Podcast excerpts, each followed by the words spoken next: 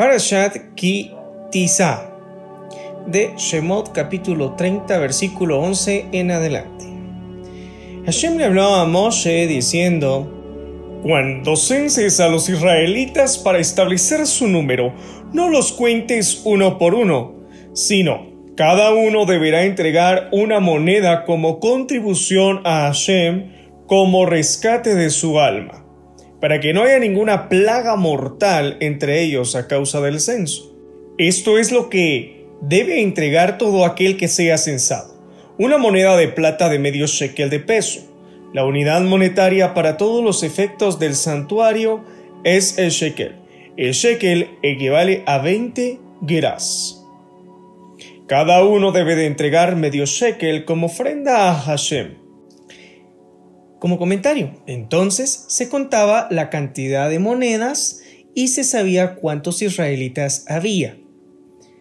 Literalmente indica el versículo, todo aquel que sea censado debe entregar medio shekel de acuerdo al shekel sagrado.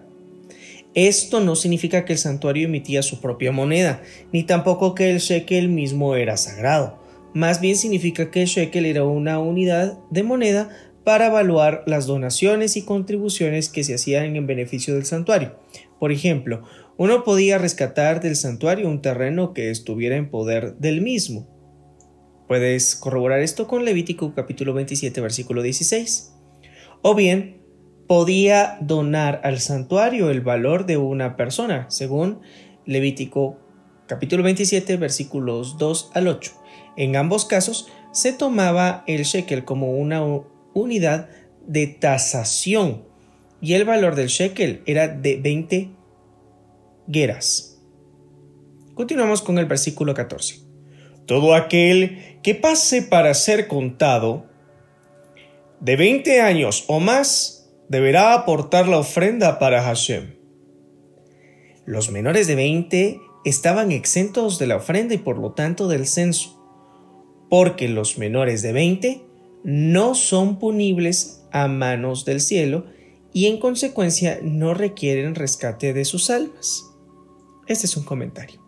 Continuamos con el versículo 15. El rico no dará más de medio shekel ni el pobre menos de esa cantidad, como ofrenda a Hashem para rescate de sus almas. Comentario. Esa moneda para el censo era como rescate de sus vidas, porque a través de ella se evitaban el riesgo de ser dañados a causa de alguna plaga que pudiese surgir. Y por eso mismo el pobre no debía dar menos ni el rico más, pues en cuanto a las almas, el rico y el pobre son exactamente iguales. Ambos tienen el mismo valor. Continuamos con el versículo 16. Recoge la plata que los israelitas den como rescate de sus vidas y aplícala para hacer los zócalos o bases para la estructura de la tienda de reunión. Será un recordatorio ante Hashem en favor de los israelitas, como rescate de sus almas. Comentario.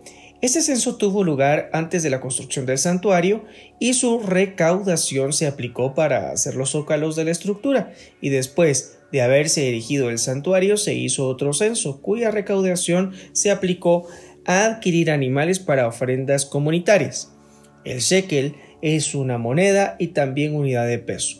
En los versículos que siguen, a continuación, tendrá este último significado. Continuamos con el versículo 17.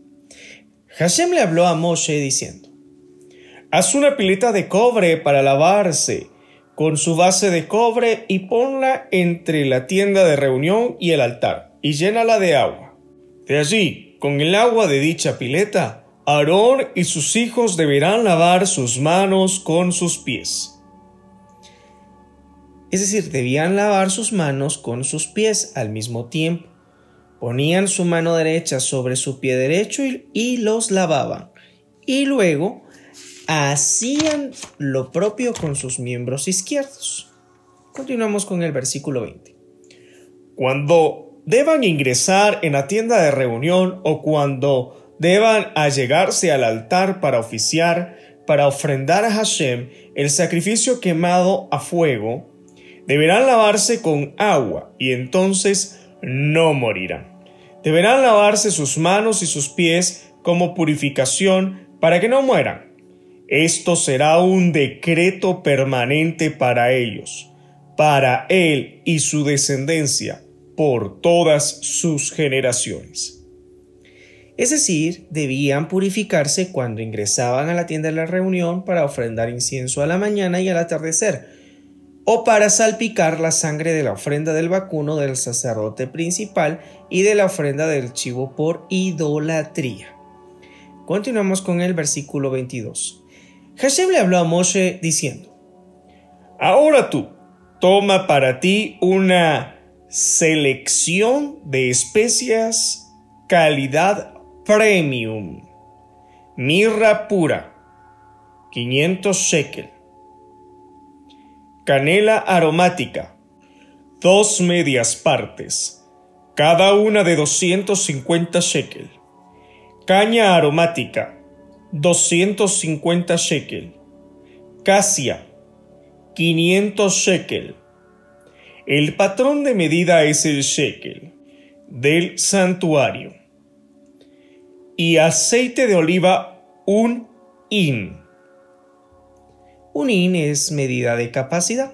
Continuamos con el versículo 25. Con estos elementos prepara el aceite de la unción sagrada, compuesto aromático, trabajo de perfumero experto.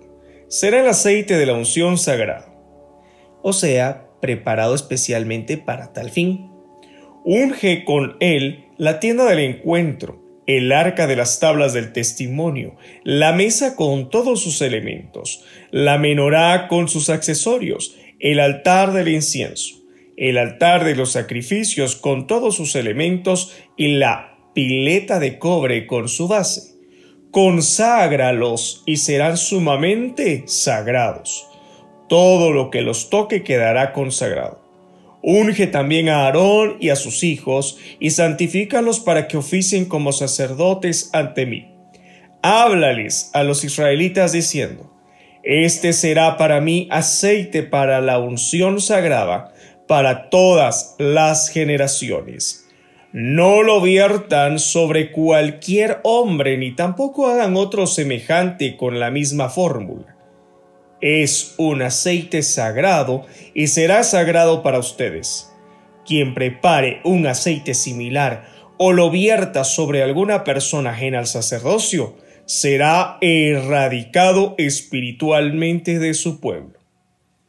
Hashem le dijo a Moshe, Toma para ti especias aromáticas, bálsamo, uña aromática, gálbano, olíbano puro, la misma cantidad en peso de cada una y otras especies. Comentario. Incienso en hebreo es ketoret, cuya raíz es ketar, que significa unión, aludiendo a aquel ketoret afecta incluso a aquellos elementos de la creación que carecen de la cualidad natural de conectarse con lo espiritual. Una de las especias que componían el incienso era el gálvano, que representa a la gente que se destaca por sus cualidades negativas. No obstante, también ellos se unen con el Todopoderoso a través de la conexión que implica la ofrenda del incienso y ahora que las plegarias han reemplazado las ofrendas, aquella gente mantiene intactas sus posibilidades de reunirse con el Todopoderoso, pues en efecto la raíz hebrea de tefilá es plegaria, también significa unión. Continuamos con el versículo 35.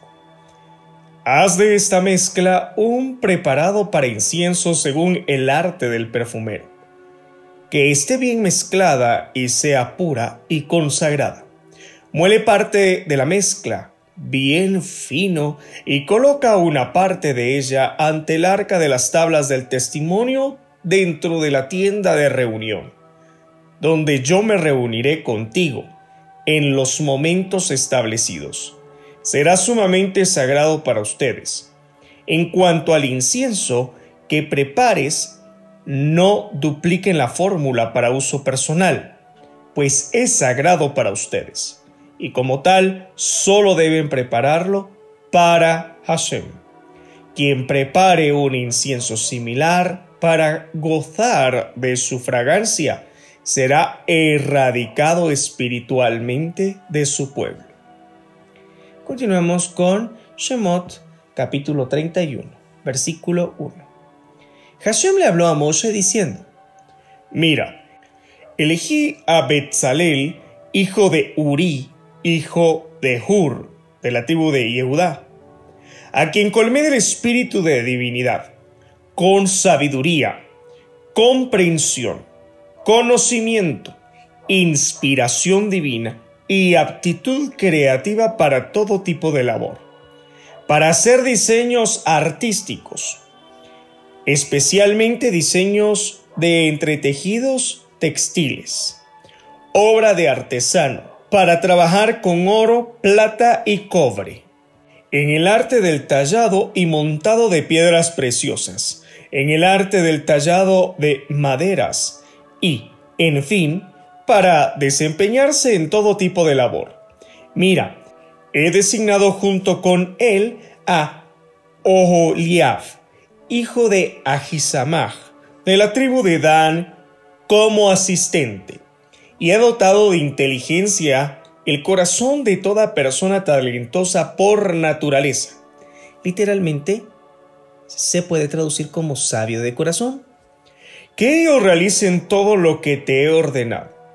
La tienda de reunión, el arca del testimonio con la cubierta que deberá estar sobre ella y todos los elementos de la tienda, la mesa con sus utensilios, la menorá pura, es decir, el calendabro de oro puro, con todos sus accesorios, el altar del incienso, el altar de los sacrificios con todos sus accesorios, la pileta de cobre con su base, los paños de embalaje. Estos servían para envolver los elementos del santuario cuando se trasladaban de un lugar a otro por el desierto. Puedes contrastar esto con el libro de Números capítulo 4. La ropa sagrada del sacerdote, Aarón, y las vestimentas de sus hijos para oficiar. El aceite de la unción y el incienso de las especias aromáticas para el santuario, tal como te lo he ordenado. Así deberán hacer. Hashem le habló a Moshe diciendo, Tú, háblales a los israelitas, diciendo, pero cuiden mi Shabbat, porque esto es una señal entre ustedes y yo, en todas las generaciones, para que sepan las naciones del mundo, que yo soy, y menciona su nombre, que se escribe Yod Hei Ba Hei. ¿Quién los santifica a ustedes, hijos de Israel? La expresión pero cuiden mis Shabbats alude a que en cualquier caso, aunque estés inmerso en tu trabajo, tómate la licencia de ser tú el que programes tus ocupaciones y no tus ocupaciones te programen a ti. En Shabbat, interrumpe toda tu actividad cotidiana y conságrate a él. Continuamos con el versículo 14. Cuiden el Shabbat porque es sagrado para ustedes. Quien lo profane será condenado a muerte. Quien realice algún trabajo prohibido en él será cortado espiritualmente de su pueblo. Es decir, no se puede transgredir el Shabbat ni siquiera para la construcción del santuario. Debe existir un descanso para todos. Inclusive si deseas investigar más sobre este tema, puedes verlo desde el punto de vista médico, pues el cuerpo se regenera cada siete días. Continuamos con el versículo 15. Seis días se podrá trabajar, pero el día séptimo será Shabbat de Shabbatot, dedicado a Hashem. Quien haga algún trabajo prohibido en el día Shabbat, se lo condenará a muerte. Shabbat de Shabbatot alude al carácter especial del día Shabbat, es decir, día de abstención total del trabajo. Eso es lo que significa. Continuamos con el versículo 16. Que los israelitas cuiden el Shabbat para hacer del Shabbat un pacto eterno para todas las generaciones.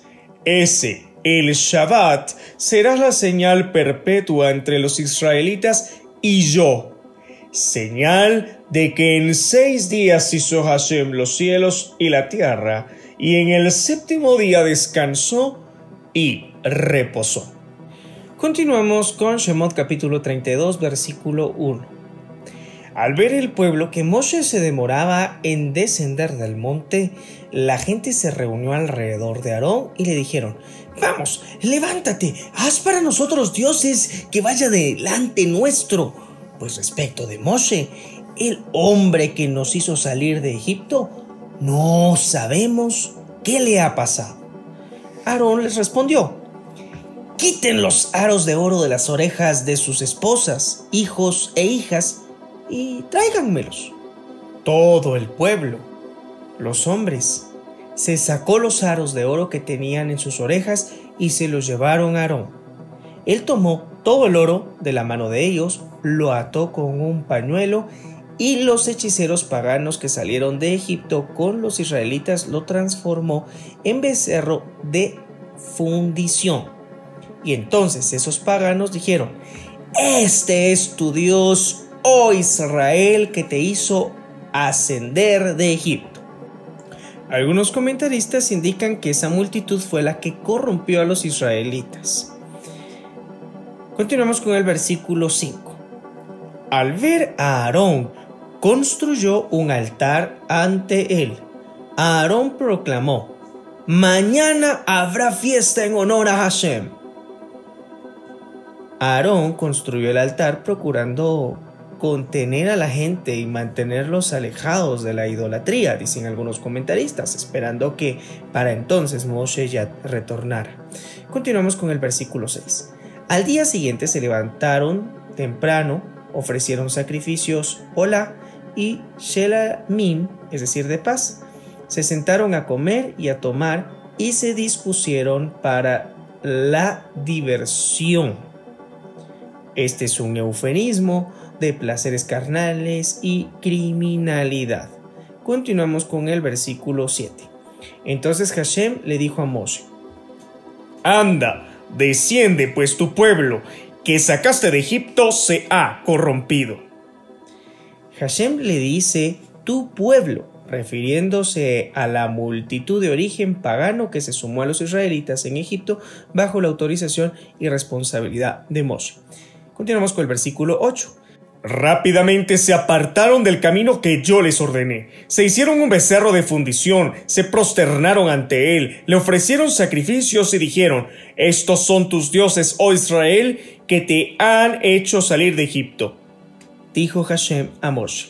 He observado a este pueblo, y mira que es un pueblo testarudo, que no acepta reproches. Y ahora, déjame, deja que mi enojo arda contra ellos y los destruya, y de ti haré una gran nación. Moshe comenzó a suplicarle a Hashem, Elohim suyo, ¿por qué, Hashem, arderá tu enojo contra tu pueblo, que tú sacaste de la tierra de Egipto con gran poder y mano fuerte? Comentario. Moshe plantea así, normalmente uno tiene resentimiento contra algo o alguien que está a la par suya, pero tú Hashem, que eres todopoderoso, ¿qué resentimiento puedes albergar contra la insustancia becerro y contra sus inconscientes adoradores? Continuamos con el versículo 12. ¿Por qué vas a permitir que los egipcios digan, con mala intención los sacó Hashem a los israelitas para matarlos en las montañas y aniquilarlos de sobre la superficie de la tierra? Reprime tu enojo y considera la idea de hacer el mal contra tu pueblo. Recuerda a Abraham, a Isaac y a Israel. es decir, Jacob, tus servidores, a quienes le juraste por ti mismo diciéndoles, incrementaré tu descendencia como las estrellas del cielo, y toda esta tierra de la que les he hablado se las daré a la descendencia de ustedes, y ellos la poseerán como herencia por siempre. Hashem reconsideró la idea del daño que dijo que haría a su pueblo. Reconsideró y se arrepintió de su intención de destruir al pueblo. Moshe dio media vuelta y bajó del monte con las dos tablas del testimonio en su mano. Tablas escritas de ambos lados. Estaban escritas grabadas de un lado y del otro. Milagrosamente, de ambas caras se veía exactamente la misma escritura. Las tablas eran trabajo de Elohim y la escritura era la escritura de Elohim, es decir, escritura grabada en tablas. Cuando Yehoshua escuchó los gritos de holgorío de la gente, le dijo a Moshe, ¡Hay gritos de desafío en el campamento! Pero Moshe respondió, no son gritos de victoria ni de derrota, son gritos de herejía y que dan pena los que oigo. Continuamos con el versículo 19. Resulta que cuando se acercó el campamento y vio el becerro y los bailes, ardió el enojo de Moshe, que tiró de sus manos las tablas y las rompió al pie del monte. Comentario. Moshe se indignó al ver que a poco del sublime momento de máxima revelación divina y en ese mismo sitio el pueblo idolatraba a un becerro de oro alejándose así de la esencia. Pero no fueron la indignación ni el enojo los que indujeron a Moshe a romper las tablas, sino su profundo amor a Israel, ya que rompiéndolas destruía el testimonio de la prohibición de la idolatría, privando hacia Hashem de fundamento incriminatorio contra Israel. En Shemot, es decir, Éxodo capítulo 34, versículo 1, dice, Hashem a Moshe, que las segundas tablas sean iguales a las primeras, las que rompiste. También en Devarim, es decir, Deuteronomio capítulo 34, versículo 12, se usa la frase, las que rompiste. Bien podría interpretarse en el sentido de las que rompiste con aprobación, constituyendo el beneplácito de Hashem a Moshe por el acto de haberlas roto como que Hashem dijo a Moshe. En otras palabras, bien hecho. En vista de ello, la expresión que rompiste, que subjetivamente pareciera producto de la ira de Hashem contra el pueblo a causa del becerro, debe verse más bien como la aprobación de Hashem a la actitud de Moshe en defensa del pueblo. Como que le dijo, bien Moshe, tú eres un líder y más allá de cualquier otro análisis, un líder siempre debe salir en defensa de su gente, aunque para ello hayas debido romper las sagradas tablas.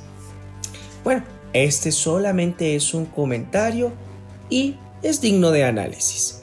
Continuamos con el versículo 20.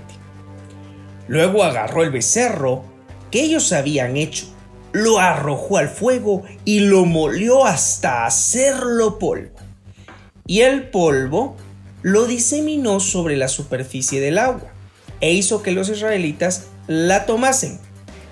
Un comentario dice, quiso ponerlos a prueba como se hace a una mujer sospechada de infidelidad.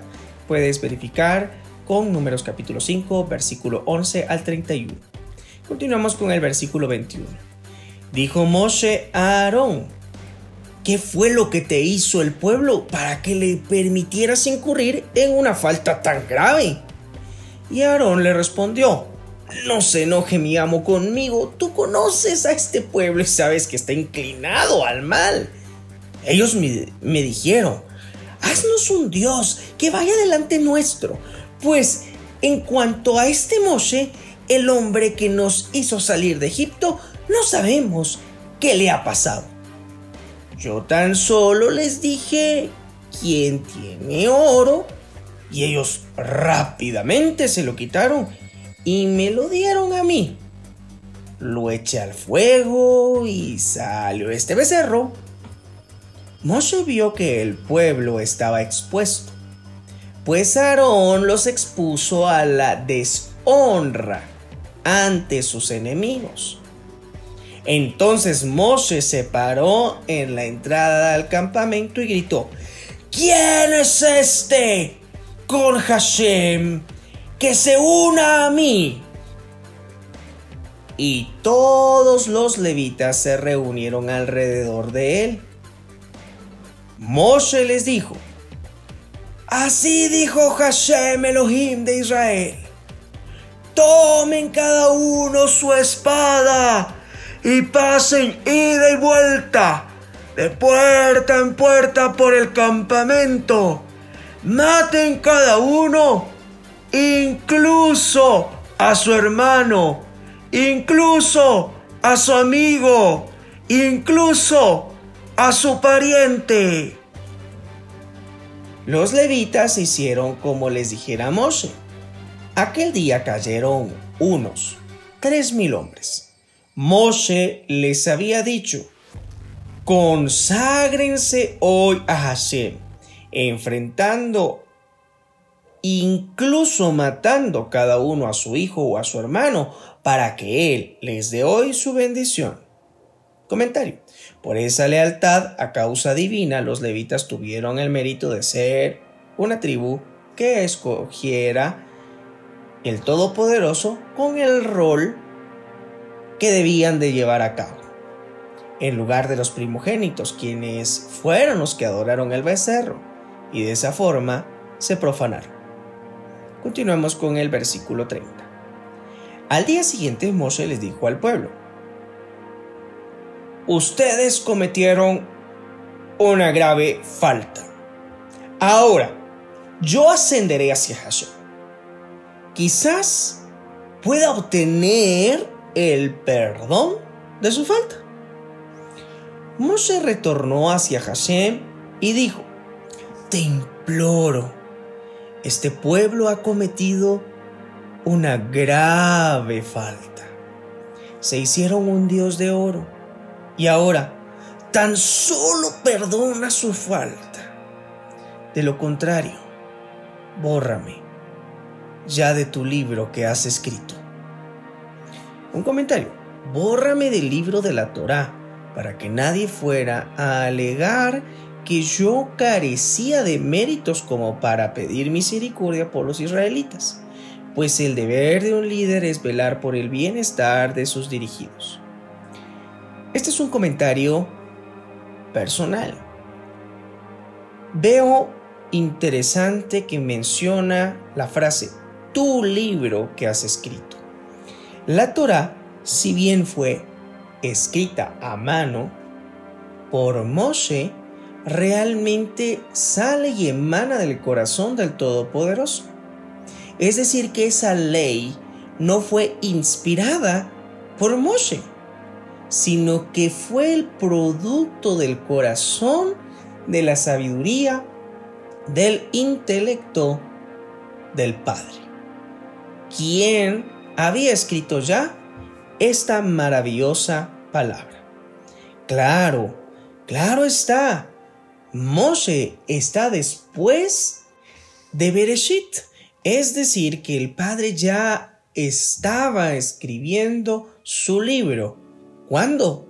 Oh, esto es algo eterno. Su libro es eterno.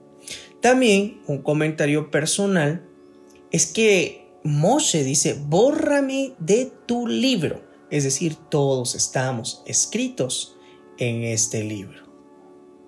Por eso es de que lo vivimos. Continuamos con el versículo 33. Hashem le respondió a Moshe, solo al que le haya cometido una falta contra mí, lo borraré de mi libro. Ahora anda, guía a este pueblo hacia a donde te indique.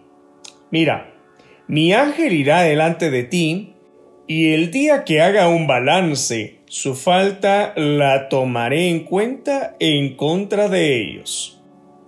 Entonces Hashem castigó al pueblo con una plaga por haber adorado el becerro que hizo Aarón.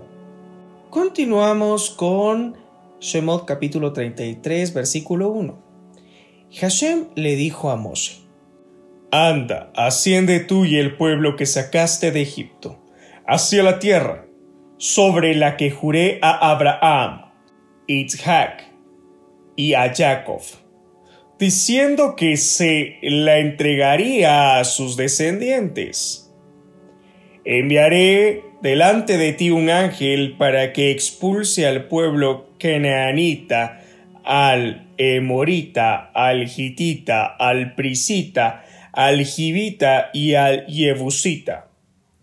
Vayan a la tierra de la que fluye leche y miel. Yo no iré con ustedes, pues ustedes son un pueblo testarudo. No sea que los destruya en el camino. Cuando el pueblo escuchó esa mala noticia, hicieron duelo y ninguno vistió sus joyas. Hashem le dijo a Moshe, Diles a los israelitas, ustedes son un pueblo testarudo. Si por un instante me presentara en medio de ti, te destruiría. Ahora, quítate tus joyas y yo ya veré qué hacer contigo. Los israelitas se quitaron sus joyas que tenían desde el monte Horeb. El monte Horeb es igual al monte Sinaí. Continuamos con el versículo 7. A partir del becerro, cuando Hashem le dijo a Moshe que no moraría en medio de ellos, Moshe tomó la tienda y la estableció fuera del campamento, lejos del campamento, y la llamó tienda del encuentro. Cuando alguien requería a Hashem, iba a la tienda del encuentro que estaba fuera del campamento. Cuando Moshe iba a la tienda, todo el pueblo se levantaba y permanecía de pie, cada uno a la entrada de su tienda, y todos seguían con la vista a Moshe hasta que entraba en la tienda del encuentro. En cuanto a Moshe ingresaba a la tienda, descendía la columna de nube y permanecía a la entrada de la tienda mientras él hablaba con Moshe. Y cuando la gente veía la columna de nube permanecer a la entrada de la tienda, todos se levantaban y se prosternaban, cada uno a la entrada de su tienda. Hashem hablaba con Moshe cara a cara, como uno habla con su amigo.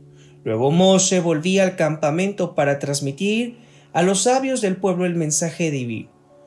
Su servidor, el joven Yehoshua, hijo de Nun, no salía del interior de la tienda. El joven servidor tenía, según algunos comentarios, alrededor de 42 años. Era joven respecto a Moshe, que entonces tenía ya para ese momento aproximadamente unos 80 años. Continuamos con Shemot capítulo 33 versículo 12. Moshe le dijo a Hashem, mira, tú me dices, lleva a este pueblo a la tierra prometida, y no me hiciste saber que enviarías a un ángel conmigo en lugar de acompañarme tú mismo. Aquí un comentario, en lugar de acompañarme tú mismo, si bien en Éxodo capítulo 33 versículo 2 Hashem le comunicó a Moshe que enviaría un ángel delante de él, Moshe parece que no se dio por notificado porque anhelaba la compañía de Hashem y no del ángel. Continuamos con el capítulo 12, la continuación. También me dijiste que me has conferido gran reputación y que me he congraciado contigo. Comentario. La gran reputación alude a la gloria que significa para Israel la magnificencia con que Hashem se presentaba en medio de una nube, en virtud de lo cual el pueblo creía, no solo en el gran líder Moshe, sino también en los profetas que le sucedían. Continuamos con el versículo 13. Ahora, si realmente me he congraciado contigo, por favor, hazme conocer tus caminos para que yo pueda conocerte a ti, a fin de que continúes satisfaciéndote. Comentario, o sea, en otras palabras, hazme saber cuál es el significado y la recompensa de haber hallado gracia ante tus ojos. Continuamos. Considera que esta nación es tu pueblo. Comentario. O sea, no digas que solo de mí harás una gran nación y que a ellos los abandonarás. Toda esta nación es tu pueblo. Continuamos con el versículo 14. Hashem le respondió, Mi presencia irá contigo y no meramente un ángel. Yo te daré reposo. Entonces Moshe le dijo, Bien dicho, pues si tu presencia no nos acompaña, no nos hagas marchar de acá hacia la tierra prometida. Pues entonces, ¿cómo ha de saberse que hemos hallado tu favor? Yo y tu pueblo, si tú no nos acompañas. Pero si nos acompañas, entonces sí, yo y tu pueblo nos distinguiremos de todos los pueblos que están sobre la tierra. Continuamos con Shemot capítulo 33 versículo 17. Hashem le respondió a Moshe, Incluso esto que me pides de reposar mi presencia solo sobre Israel, también te lo concederé. Pues estoy satisfecho contigo y te conferiré gran reputación. Le dijo Moshe, Muéstrame tu gloria, permíteme comprender tu naturaleza él le respondió, Yo haré pasar toda mi bondad ante ti y revelaré el nombre de Hashem en tu presencia. Cuando quiera congraciarme, me congraciaré. Y cuando quiera compadecerme, me compadeceré. Comentario. Existen algunos comentaristas que indican que el Todopoderoso tiene 13 atributos de misericordia. Y en este texto en particular, el Todopoderoso está manifestando que aunque nosotros pidamos, Él se reserva el derecho de responder favorablemente o no a la petición que tengamos. Continuamos con el versículo 20. Y agregó, Tú no podrás ver mi rostro, pues ningún ser humano puede ver mi rostro y seguir viviendo. Dijo entonces Hashem, mira, tengo un lugar especial para ti. Párate sobre la roca y contempla el origen de todas las cosas. Y cuando pase mi gloria, yo te ubicaré en una grieta de la roca y te protegeré con mi mano es decir, con mi palabra protectora, mi poder de protección, hasta que yo haya pasado. Otra lectura que se le puede dar, otra traducción de este versículo 22 podría ser, cuando procures traspasar los límites hacia mi gloria, yo te haré alcanzar el límite de tus poderes. Esa es otra traducción del versículo 22. Continuamos con el versículo 23. Después quitaré mi mano para que me veas por atrás. Es decir, una vez que pase mi gloria, podrás verme por atrás. Pero mi rostro no se puede ver. Continuamos con Shemot capítulo 34, versículo 1. Antes de leer el capítulo 34, vale la pena hablar de los tres ascensos de Moshe al monte Sinai. Esto está fundamentado en la tradición oral y que claro, tiene una relación simbiótica con la lectura que se ha llevado a cabo. Debemos de saber que los nombres de estos meses fueron paganizados. Por ejemplo, hablaremos del mes de Tamuz, es un nombre pagano pero ya quedará a vuestra discreción el tomar el nombre real de cada uno de los meses. Empecemos hablando pues de los tres ascensos de Moshe al monte Sinaí. Este es un comentario. 50 días después del éxodo de Egipto, un 6 de Sivan, Moshe asciende al monte Sinaí para recibir las primeras tablas, de donde desciende 40 días después. Es decir, sería un 17 del mes de Tamuz. Al ver el acto de idolatría con el becerro de oro, Moshe rompe esas primeras tablas. Dos días más tarde, ya para un 19 de Tamuz, Moshe asciende nuevamente al monte Sinaí para obtener el perdón divino para el pueblo de Israel y permanece allí nuevamente por un espacio de 40 días, hasta lo que sería ya el 29 de Af.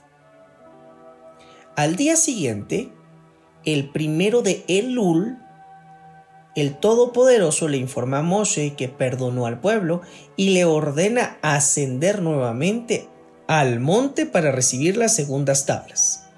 Moshe permanece en el monte Sinaí un tercer periodo de 40 días y asciende el 10 de lo que sería el mes de Tisri, para el día de Yom Kippur, el día del perdón. Ahora sí, haremos la lectura del capítulo 34, versículo 1. Dijo Hashem a Moshe, Talla para ti dos tablas de piedra, iguales a las primeras, para que yo te escriba sobre las tablas las mismas palabras que estaban escritas sobre las primeras tablas, las que rompiste. Aquí hago un comentario. Quizás en algún momento te has preguntado qué tipo de piedra se utilizó para escribir estas tablas. Según la tradición oral, que no podemos descartar que la información que se presenta en esta tradición sea falsa, pero tampoco podemos creer todo. Eso ya corresponde a cada uno pedirle sabiduría al Todopoderoso y que pueda mostrarnos su verdad. Pero se dice de que las tablas estaban compuestas de zafiros. Es decir, eran dos rocas de zafiros. El zafiro no necesariamente es de color azul, también existe el zafiro en tono rojo. Es por eso que cuando el pueblo mira al, monte, logra ver destellos rojos, porque es la luz atravesando estas rocas. Se dice que el Todopoderoso le ha mostrado entonces a Moshe una mina de zafiros y le dijo, talla dos tablas y los restos de zafiro que se desprendan serán para ti. Es por eso, y ese es el sentido de la expresión hemos leído al inicio. Talla para ti. Continuamos con el versículo 2. Estate listo a la mañana. Asciende al monte Sinaí por la mañana y quédate allí parado, aguardándome en la cima del monte. Que nadie ascienda contigo ni nadie sea visto en todo el monte. Tampoco debe haber ovinos o vacunos pastando frente a este monte. Entonces Moshe talló dos tablas de piedra iguales a las primeras. Moshe se levantó temprano por la mañana, ascendió al monte Sinaí, tal como se lo había ordenado Hashem, portando en su mano las dos tablas de piedra. Hashem descendió en una nube y se paró allí con él, y proclamó el nombre del Todopoderoso. Comentario.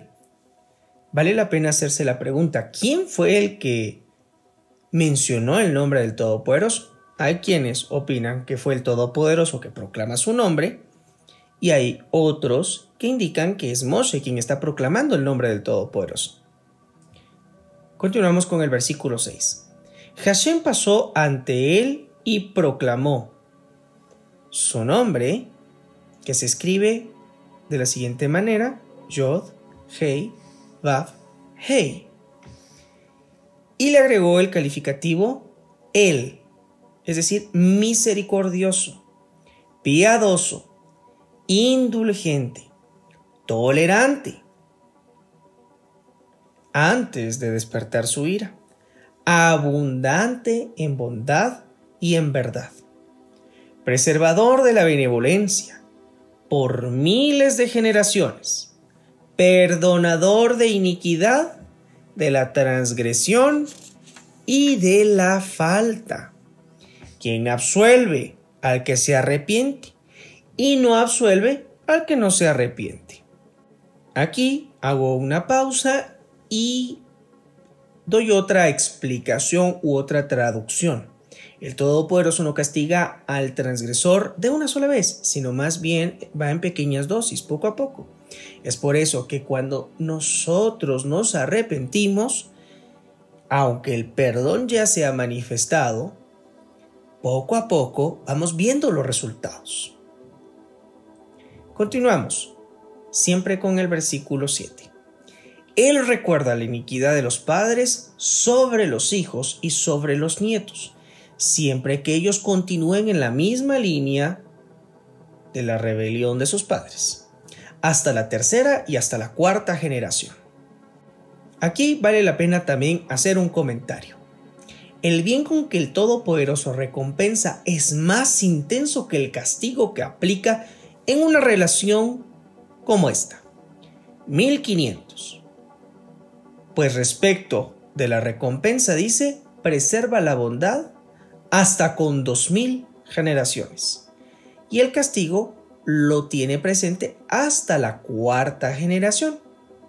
De lo que he mencionado anteriormente, es necesario hacer una inferencia y darnos cuenta que Él tiene una recompensa mucho mejor.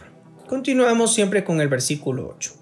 Mose inclinó su cabeza y se prosternó y dijo, Hashem, si realmente me he congraciado contigo, ve con nosotros a la tierra prometida tal como lo has prometido.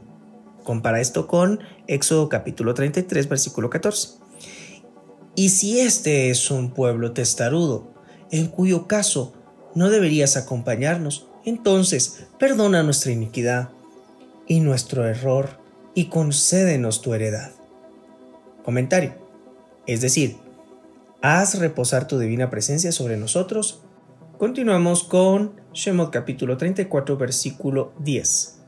Hashem le respondió, mira, hago un pacto en cuanto al pedido de que Israel se distinga de todas las otras naciones, haré distinciones ante todo tu pueblo, como nunca se han hecho en toda la tierra ni en ninguna nación.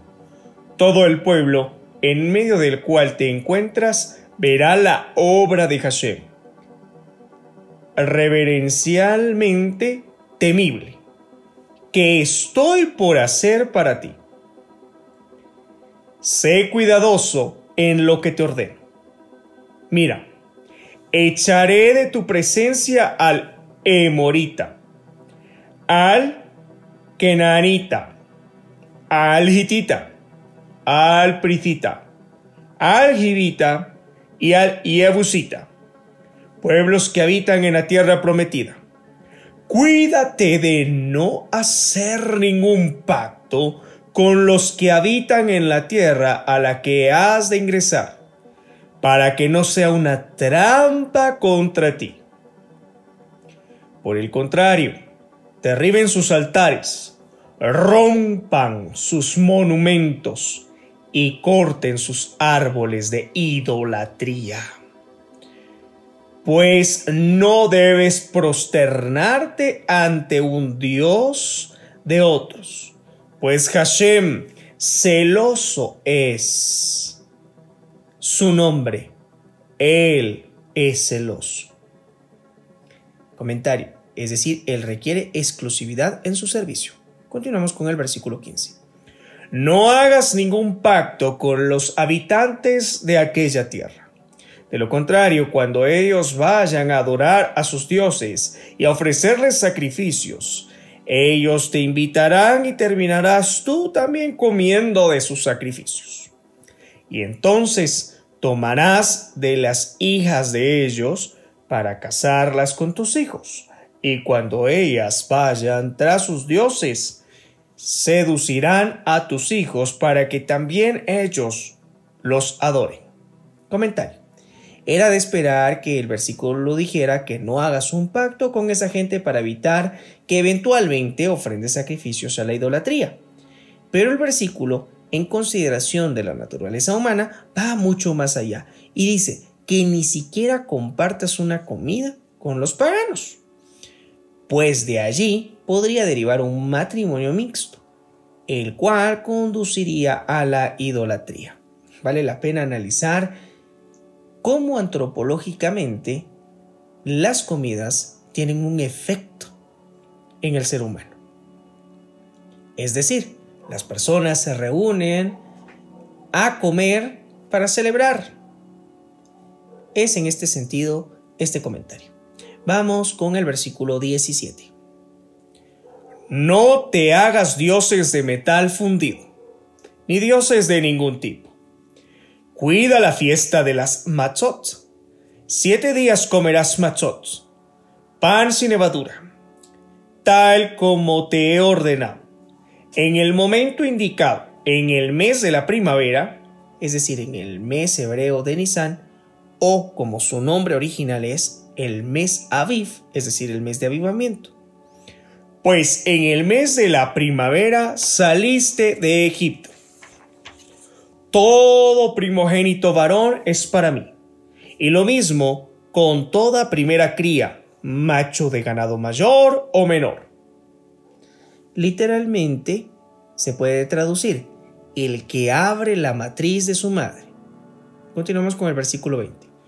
Pero en el caso de la primera cría de asno, deberás entregar un cordero en su lugar. Y si no lo entregas, deberás decapitarlo. También debes redimir a todo hijo mayor. Los primogénitos deberían consagrarse al servicio del Todopoderoso. Pero en su lugar, por haber participado en el becerro de oro, dicho privilegio se le concedió solamente a los levitas, como hemos mencionado en anteriores porciones. Por eso, para rescatar a los primogénitos y liberarlos de su función, se entrega al sacerdote cinco shekel monedas de plata. Es la ceremonia conocida, como ya lo hemos dicho en anteriores porciones, que se denomina con el nombre de Pidión Javén y tiene lugar a los 30 días de vida del niño. Continuamos siempre con el versículo 20. Nadie podrá presentarse ante mí en el gran templo con las manos vacías. Trabaja seis días, pero el séptimo día debes desistir de todo trabajo prohibido en Shabbat. Debes desistir de arar y de cosechar. Celebra la fiesta de Shavuot con la primera ofrenda de la cosecha de trigo y la fiesta de Ha'asif es decir, del acopio o de Sukkot. Al comienzo del ciclo anual, tres veces al año, deberán presentarse en Jerusalén ante el Amo Hashem, Elohim de Israel, todos los hombres. Yo eliminaré a los demás pueblos de tu presencia y extenderé tus límites. Nadie intentará adueñarse de tu tierra cuando vayas a Jerusalén, a presentarte ante Hashem tu Elohim tres veces al año. No sacrifiques mi ofrenda de sangre mientras aún tengas hametz, es decir, productos leudados o fermentados. Ni permitas que ninguna parte del sacrificio de la fiesta de Pesach pase la noche hasta la mañana si no debes quemarlo. Debes llevar los mejores primeros frutos de tu tierra a la casa de Hashem, tu Elohim, es decir, al monte eh, donde se encuentra el templo, en Jerusalén. No cocines el cabrito en la leche de su madre. Continuemos con Shemot capítulo 34, versículo 27. Hashem le dijo a Moshe, Escríbete estas palabras, pues en función de estas palabras hago el pacto contigo y con Israel. Moshe estuvo allí con Hashem 40 días y 40 noches, sin comer ni beber. Y él, es decir, Hashem, escribió sobre las tablas las palabras del pacto, lo que conocemos como los diez mandamientos. Los 40 días van desde el primero de Lul hasta el 10 de Tishri, día de Yom Kippur. Continuamos con el versículo 29. Resulta que al descender Moshe del monte Sinaí con las dos tablas del testimonio en su mano, no se dio cuenta que su rostro resplandecía por haber hablado con él, es decir, con el Todopoderoso. Aarón y todos los israelitas observaron a Moshe y resulta que su rostro emitía rayos de luz, por lo que sintieron temor de acercarse a él. Comentario.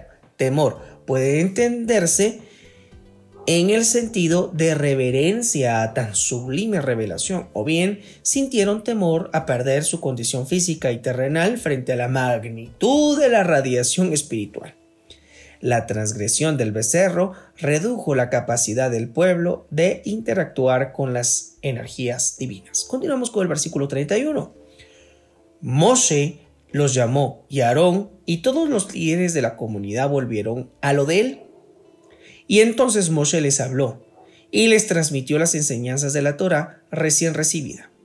Luego se acercaron todos los israelitas y él, es decir, Moshe, les dio todas las indicaciones que Hashem les había dicho en el monte Sinaí. Primero transmitió las enseñanzas a los líderes y luego al pueblo. Moshe terminó de hablar con ellos y se puso una máscara sobre su cara.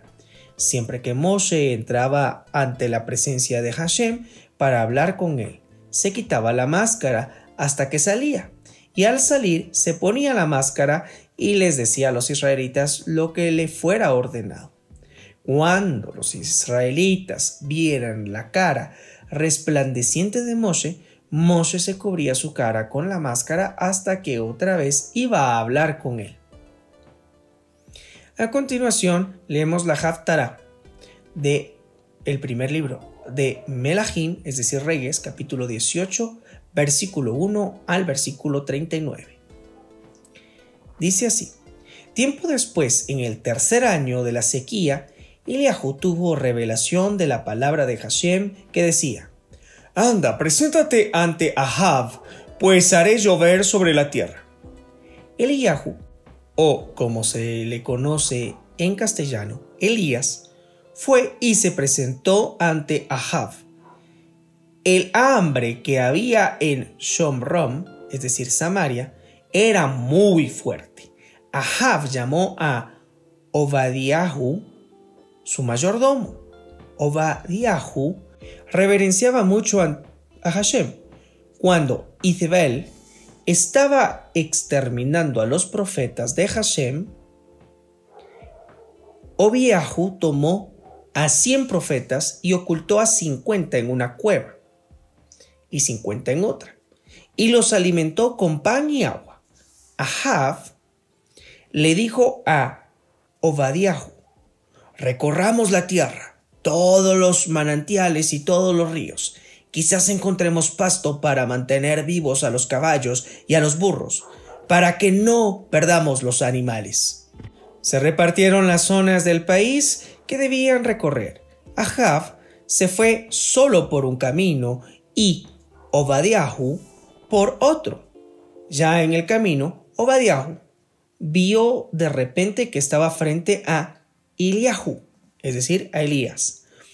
Lo reconoció, se prosternó y le dijo, ¿Es usted mi señor Eliahu? Es decir, Elías. Sí, le respondió él, soy yo. Anda a lo de tu amo y dile que aquí está Eliahu. Ovidiahu respondió, ¿cuál fue mi transgresión?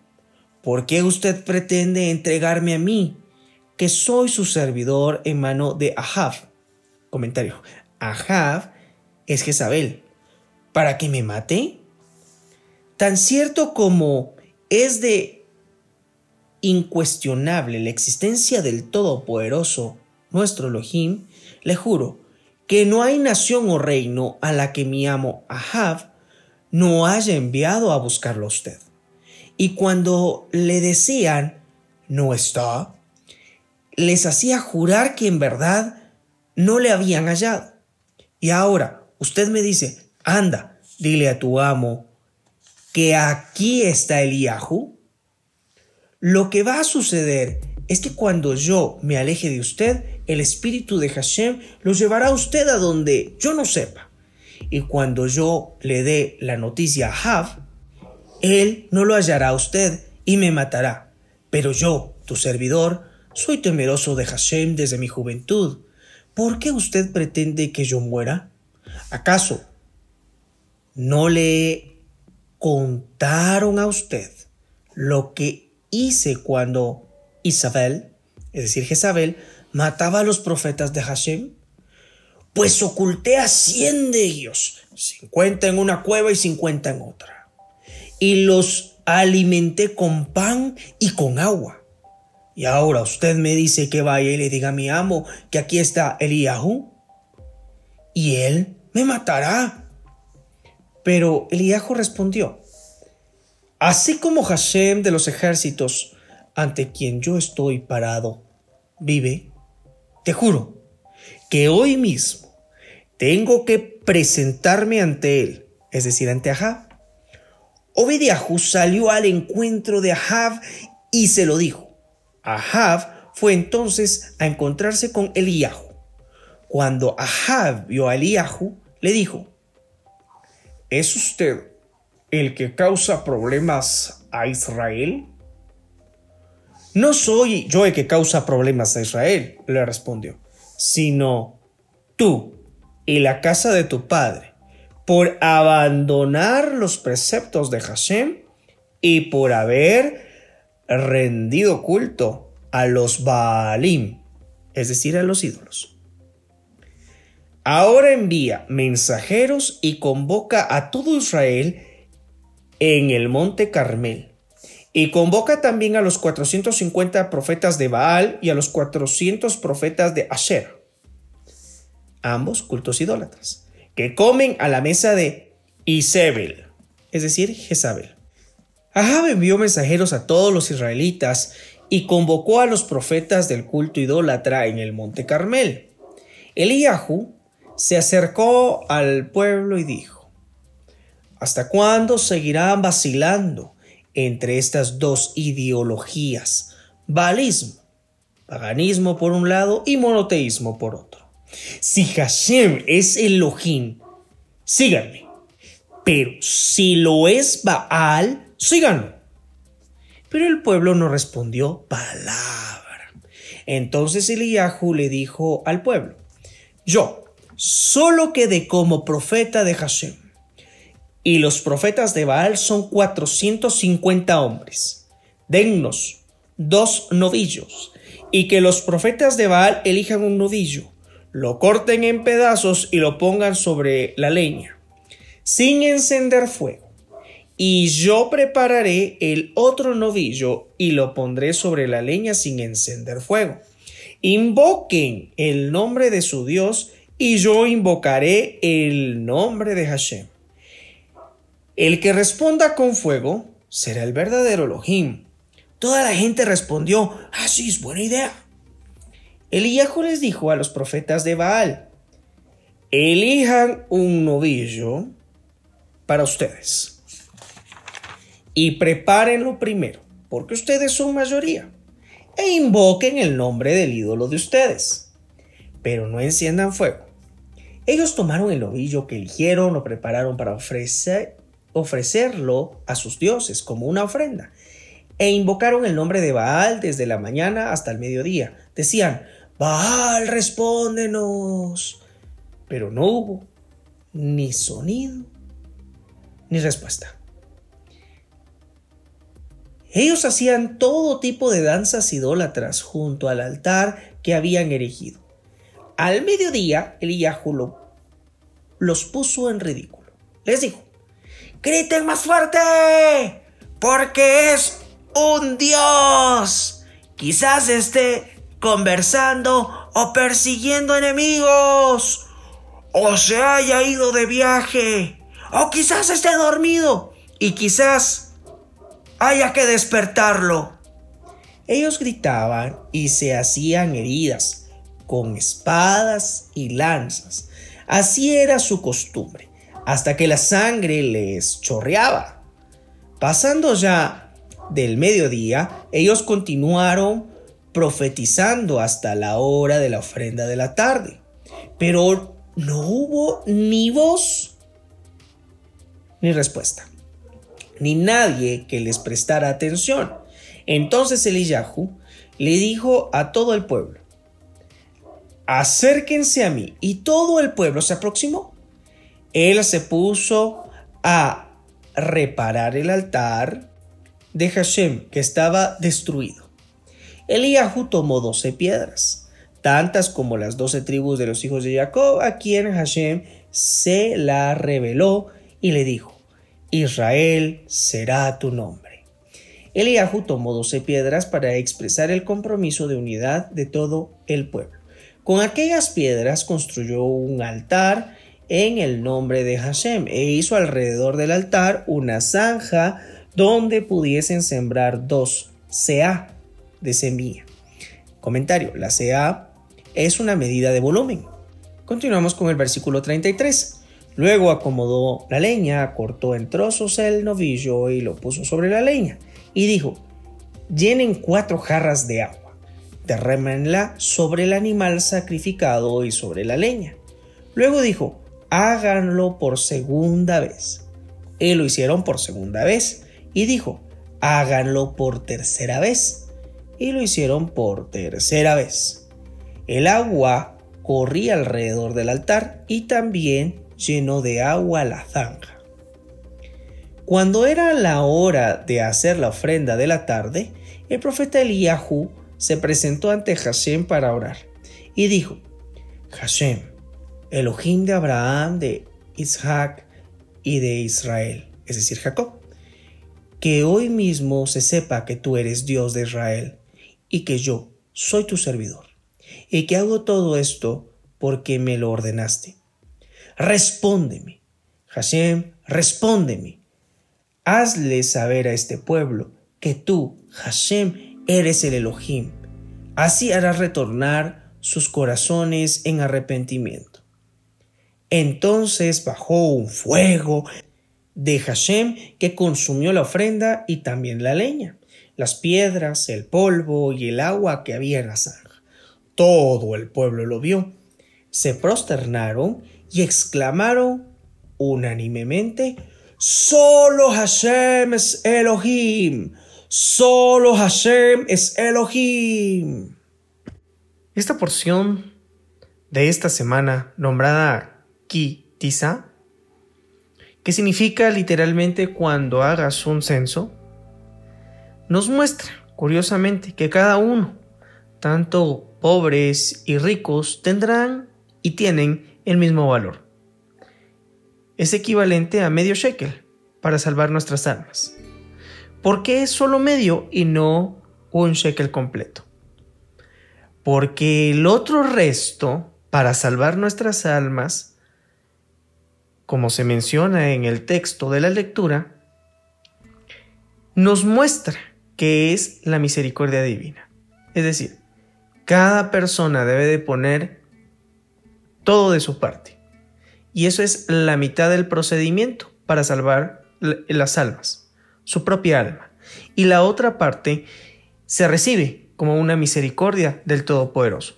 No todo Israel adoró al ídolo que se construyó, pero sí existió concupiscencia de todos. Nadie se opuso a la terrible situación de idolatría que se menciona en esta porción semanal. El interceder, así como Moisés, es un acto importante dentro del contexto del creyente. Moisés, como prototipo del Mesías, intercedió por su pueblo, y este fue perdonado. En esas dificultades el Todopoderoso manifestó sus atributos de misericordia, que se pueden hacer un énfasis y una recopilación que tiene 13 características. En la intercesión, Moisés hace énfasis que, y literalmente dice, el libro que el Todopoderoso ha escrito.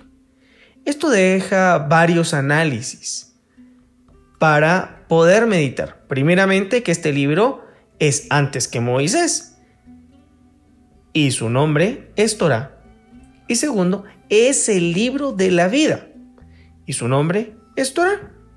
Por lo tanto, que se nos halle inscritos en la Torah, que es el libro de la vida. Es por ello que debemos vivir. El rostro del Todopoderoso no podía ser visto, pero sí su espalda, es decir, el cuerpo. En este sentido, comprendemos el rol del Mesías, quien es la cabeza, pero su materialización en las dos esferas es importante, tanto como Mesías sufriente, el hijo de José, como el Mesías triunfante, el hijo de David. Ya le hemos visto corpóreamente, pero falta su retorno triunfante como Mesías, como rey. Eso aún no lo podemos ver, hasta el cumplimiento de todas las cosas. Israel fue perdonado. La palabra hebrea perdonar que se utiliza en este texto significa literalmente cargar o levantar. Esto significa que los pecados son perdonados, pero siempre habrá que pagar las consecuencias de ellos. Se perdona y por ello el nombre permanece escrito en el libro de la vida. Pero las generaciones cargarán con esos efectos negativos. ¿Quieres un ejemplo? Tenemos el caso de Adán y de Eva.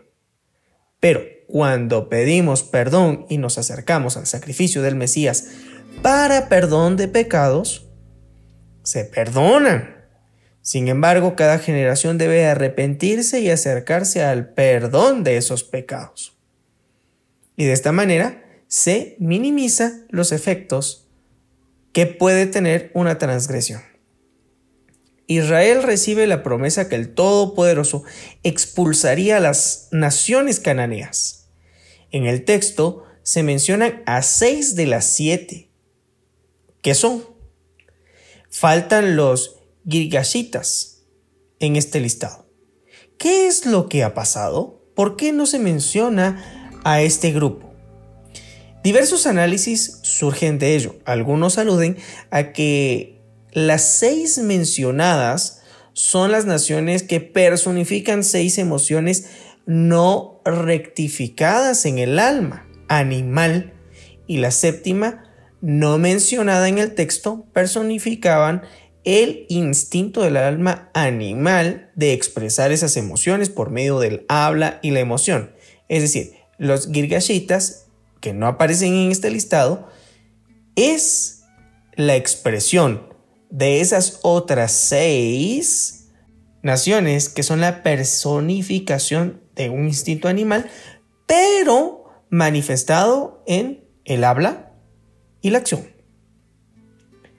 De la manera que intercedió Moisés aprendemos que si nos hemos equivocado, hemos fallado.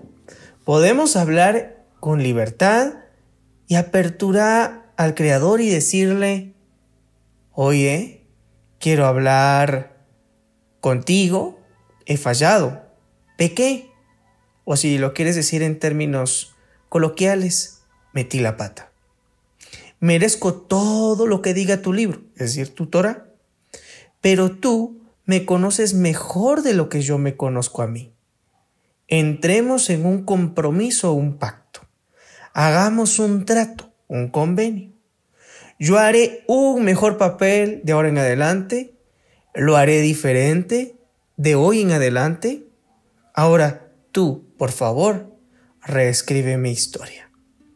Luego de realizar esta lectura podemos observar que si algo no existe en el diccionario del Todopoderoso es el fracaso. Sí, siempre Él tratará que su pueblo sea bendecido y por lo tanto buscará los medios para que esto se pueda dar. Aunque nos duela, será parte de su bendición. Es por eso que nunca desechó a su pueblo. Esta semana puedes meditar en esos 13 atributos de misericordia, el significado de seis de los siete pueblos cananeos que debían de ser conquistados. También puedes meditar en lo siguiente. Lee detenidamente las características y atributos de la misericordia del Todopoderoso y analiza cómo has recibido esa respuesta a tu vida. Mi nombre es Juan Carlos Castillo Rodríguez y ha sido un gusto compartir contigo esta porción semanal. Espero poderte encontrar la próxima semana y te invitamos a que puedas ingresar a www.shedeur.com y a nuestras diversas redes sociales. Hasta pronto, hermanos.